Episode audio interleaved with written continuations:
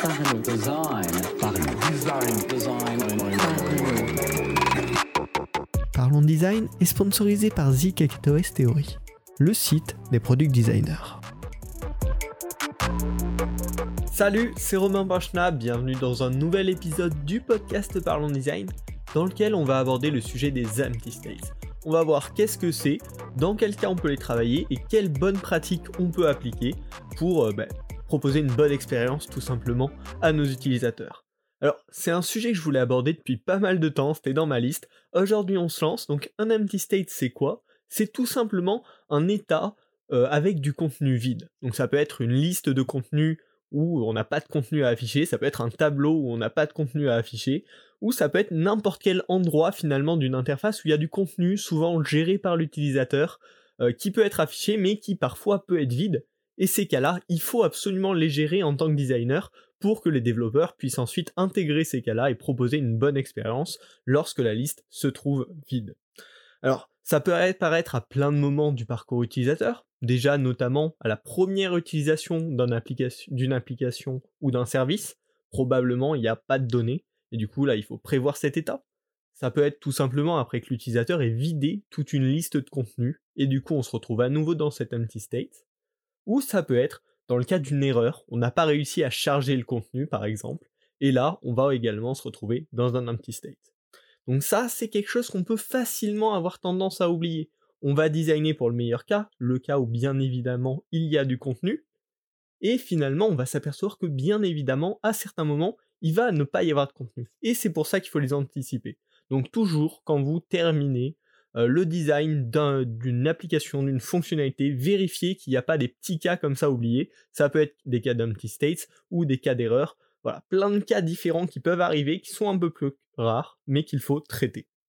Et donc ces cas-là, si on les design bien, ça va permettre, un, de diriger l'utilisateur vers la suite, du coup de le guider, d'améliorer son expérience, et également potentiellement d'améliorer l'image de la marque, de la fortifier, de rajouter un petit côté émotionnel à son interface, et du coup là c'est vraiment double bénéfice de bien travailler ce type de cas. Euh, c'est utilisé par de nombreuses entreprises, hein. euh, certaines qui sont assez connues et dont je voulais vous parler, c'est par exemple Airbnb, qui a très bien travaillé globalement ces empty states, qui sont très cadrés, qui mènent directement à une action utile pour l'utilisateur, en rapport avec ses besoins, qui utilise même des belles illustrations bien caractéristiques d'Airbnb pour affirmer l'image de la marque. Ça c'est vachement bien, si vous utilisez Airbnb, euh, jetez-y un petit coup d'œil la prochaine fois que vous tombez dessus. Également, il y a par exemple Duolingo, une application que j'aime beaucoup, euh, qui propose euh, par exemple dans ce mode division un empty state pour quand on va sur une division mais qu'on en a rejoint aucune, qui nous explique ben, à quoi sert cette partie de l'application, qu'est-ce que ça va nous faire gagner si on y participe, et voilà, comment on peut y jouer, ça nous donne envie d'utiliser cette fonctionnalité. Également, un autre très bon exemple, très différent lui, c'est Spark, euh, l'application pour gérer ses mails, qui propose un empty state quand on n'a plus de mails dans notre boîte mail. Ça nous félicite et ça va même nous proposer de partager le fait qu'on a réussi à vider notre boîte mail. Donc en plus, ils s'amusent un petit peu de cet état et ils le mettent en avant. Enfin, le dernier exemple, avant qu'on passe aux bonnes pratiques, à comment créer un bon empty state, c'est Feedly, pareil, une application dont je vous parle tout le temps dans ce podcast, qui permet d'agréger plusieurs flux euh, de blogs, de choses comme ça, et qui va lui aussi proposer euh, un empty state quand on a lu tous les articles de notre liste, euh, en proposant d'aller découvrir de nouveaux articles qui pourraient nous plaire. Donc là, ça propose une opportunité, une porte de sortie pour continuer à lire du contenu. Donc on va désormais pouvoir passer aux 5 bonnes pratiques que je vous recommande lorsque vous designez un empty state. Alors le premier c'est concrètement sur le message, sur le contenu euh, textuel hein, de base. On va essayer en général de le séparer en un titre très explicatif et un corps de texte qui peut donner des informations complémentaires. Là il y a trois points très importants qu'il faut mentionner euh, dans, ce, dans ce petit corps de texte, c'est la localisation, où est-ce que se trouve l'utilisateur, pourquoi il est à cet endroit et à quoi sert cet endroit. Deuxièmement, euh, la direction, qu'est-ce qu'il va pouvoir faire maintenant quelle est la prochaine étape un petit peu. Et troisièmement, ben, la matière. Qu'est-ce qui se passe ici? Quel est l'avantage de remplir cet endroit qui pour l'instant est vide?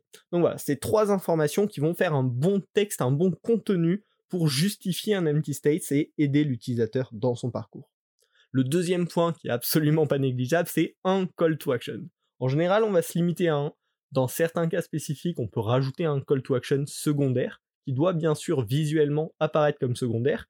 Et là, le but, bah, c'est d'aider l'utilisateur. On va pas le laisser euh, dans une impasse. On va lui proposer une porte de sortie pour bah, soit alimenter cette zone qui est pour l'instant vide, soit pour aller découvrir une fonctionnalité à laquelle il a déjà accès, qu'il peut déjà utiliser. Et là, donc, ça va être vraiment l'aider à passer euh, bah, à l'action suivante. le petit point bonus important sur ces call to action, c'est de bien apporter le bénéfice indiquer quel bénéfice il va avoir s'il fait cette action, s'il remplit ce contenu, s'il passe à l'étape suivante. Bon, là c'est un petit peu la base. Maintenant on va passer au point encore plus important qui vont permettre vraiment à cet empty state de se démarquer et d'apporter vraiment une vraie valeur. Donc le troisième conseil c'est d'apporter de la personnalité. Alors ça on peut le faire de plein de manières, avec des illustrations comme Airbnb, avec des éléments interactifs comme le font certains sites, là j'en ai pas directement en tête, mais ça peut être des petits éléments un peu playful avec lesquels on peut jouer, euh, notamment sur le web ça se fait pas mal, on a plein de petits trucs avec lesquels on peut interagir avec notre souris pour débloquer des petits trucs rigolos, des petits trucs sympas. Donc ça c'est euh, votre créativité qui va pouvoir imaginer tous ces cas-là, et ça peut être aussi avec potentiellement une petite vidéo qui va expliquer euh, ben, l'endroit, qui va donner un petit peu plus d'infos, donner envie euh, de découvrir, ou même une petite vidéo exclusive. Si c'est un empty state très rare, ben ça peut être peut-être une petite vidéo qui les récompense d'avoir découvert cet état spécifique un petit peu caché de l'application. Et là, ces petites interactions-là vont créer vraiment déjà affirmer l'image de marque, parce que là-dedans vous allez pouvoir mettre de l'humour si votre marque est drôle, mettre euh, une dose de sérieuxité si votre marque est plutôt sérieuse, enfin voilà, vraiment faire transparaître ça. Et puis, créer un lien avec votre utilisateur. Il se sentira plus proche, il a débloqué quelque chose, il a découvert des petites choses cachées dans votre application. Donc ça, c'est vraiment un très bon point, un très bon endroit pour marquer la personnalité de votre marque et créer un lien avec l'utilisateur. Alors ensuite, la quatrième bonne pratique, qui va s'appliquer uniquement dans certains cas, c'est de proposer du contenu. On est à un endroit où il n'y a pas de contenu, on va proposer tout simplement à notre utilisateur d'avoir du contenu. Alors ça peut passer sous plusieurs formes. Si c'est l'initialisation de l'application, on peut par exemple lui proposer du contenu par défaut. C'est ce que font beaucoup de réseaux sociaux ou d'agrégateurs de contenu. Medium, par exemple, va dès la création du compte demander des sujets d'intérêt. Et comme ça, quand on va arriver sur la plateforme, il va directement nous proposer des contenus qui peuvent nous correspondre. On va pré-remplir un petit peu le fil d'actualité. La seconde technique, ça peut être de proposer des suggestions. On sait que notre utilisateur, dans cette liste, il a l'habitude d'avoir des vidéos de chats, ben, on va lui dire que bon là il n'a pas de vidéo de chat à regarder tout de suite, mais que potentiellement celle-ci pourrait l'intéresser. Et enfin, le dernier cas, euh, en tout cas auquel j'ai pensé, peut-être qu'il y en a d'autres que vous pouvez vous imaginer, c'est ce que fait Notion. Notion, ça permet de faire des notes de manière très avancée, et il propose tout simplement, quand on veut créer une nouvelle page, un template. On n'a pas besoin de tout recréer en partant de zéro, il propose des templates préfaits qui vont nous faire gagner beaucoup de temps dans la création de contenu.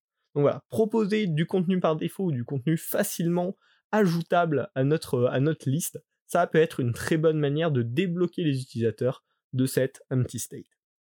Enfin, euh, le dernier euh, point, ça va être de potentiellement proposer une action alternative. Si l'utilisateur ne peut pas remplir cette empty state, pour de multiples raisons, hein, soit parce que c'est pas lui qui choisit ses données, si c'est par exemple des notifications, des mails, des choses comme ça, soit parce qu'il manque un accès à internet ou euh, quelque chose du genre, ben là on va pouvoir proposer une solution alternative à nos utilisateurs. On va pas juste lui dire c'est vide, on n'a pas de, d'action primaire à te proposer pour débloquer cette situation, tant pis. Non, là il y a plein de solutions pour le coup très créatives qui permettent de débloquer cette situation.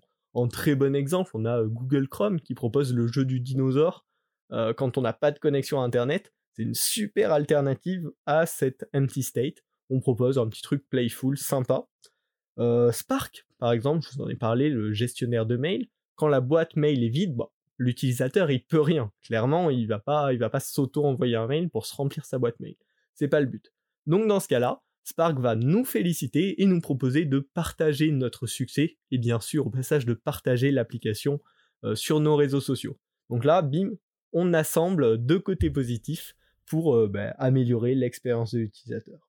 Et également, ça peut pourquoi pas être le bon moment pour demander une review euh, sur les stores à vos utilisateurs, si vous faites une app ou si vous êtes un restaurant, je ne sais pas. Donc voilà, il y a euh, toutes ces bonnes pratiques, certaines qui sont vraiment essentielles et d'autres qui s'adaptent bah, en fonction tout simplement du, contexte hein, de cet empty state. Donc je vous, propose vraiment d'y réfléchir, de ne pas les oublier la prochaine fois. pour conclure, c'est quoi un bon empty state C'est une explication claire, une porte de sortie et de la personnalité, de la vie pour remotiver un petit peu notre utilisateur qui s'est retrouvé dans ce petit coin un peu triste. Euh, il faut vraiment pas oublier ça.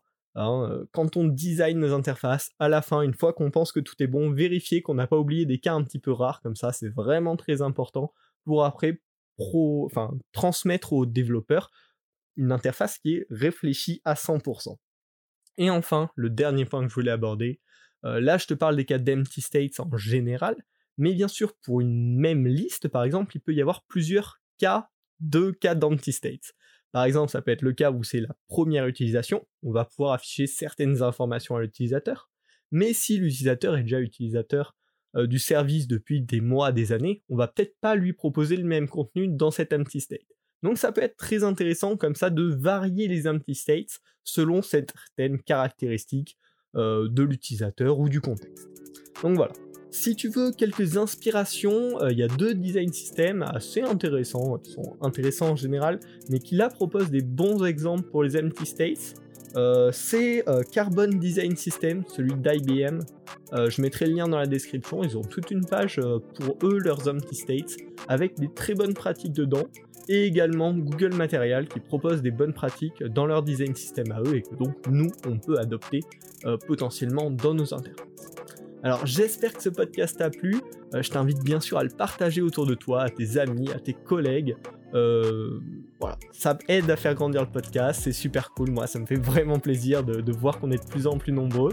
Et puis tu peux également noter le podcast sur ta plateforme préférée. Euh, pareil, ça aide à référencer, ça fait plaisir d'avoir vos retours, donc vraiment n'hésitez pas. On se retrouve la semaine prochaine pour un nouvel épisode de Parlons Design. Salut.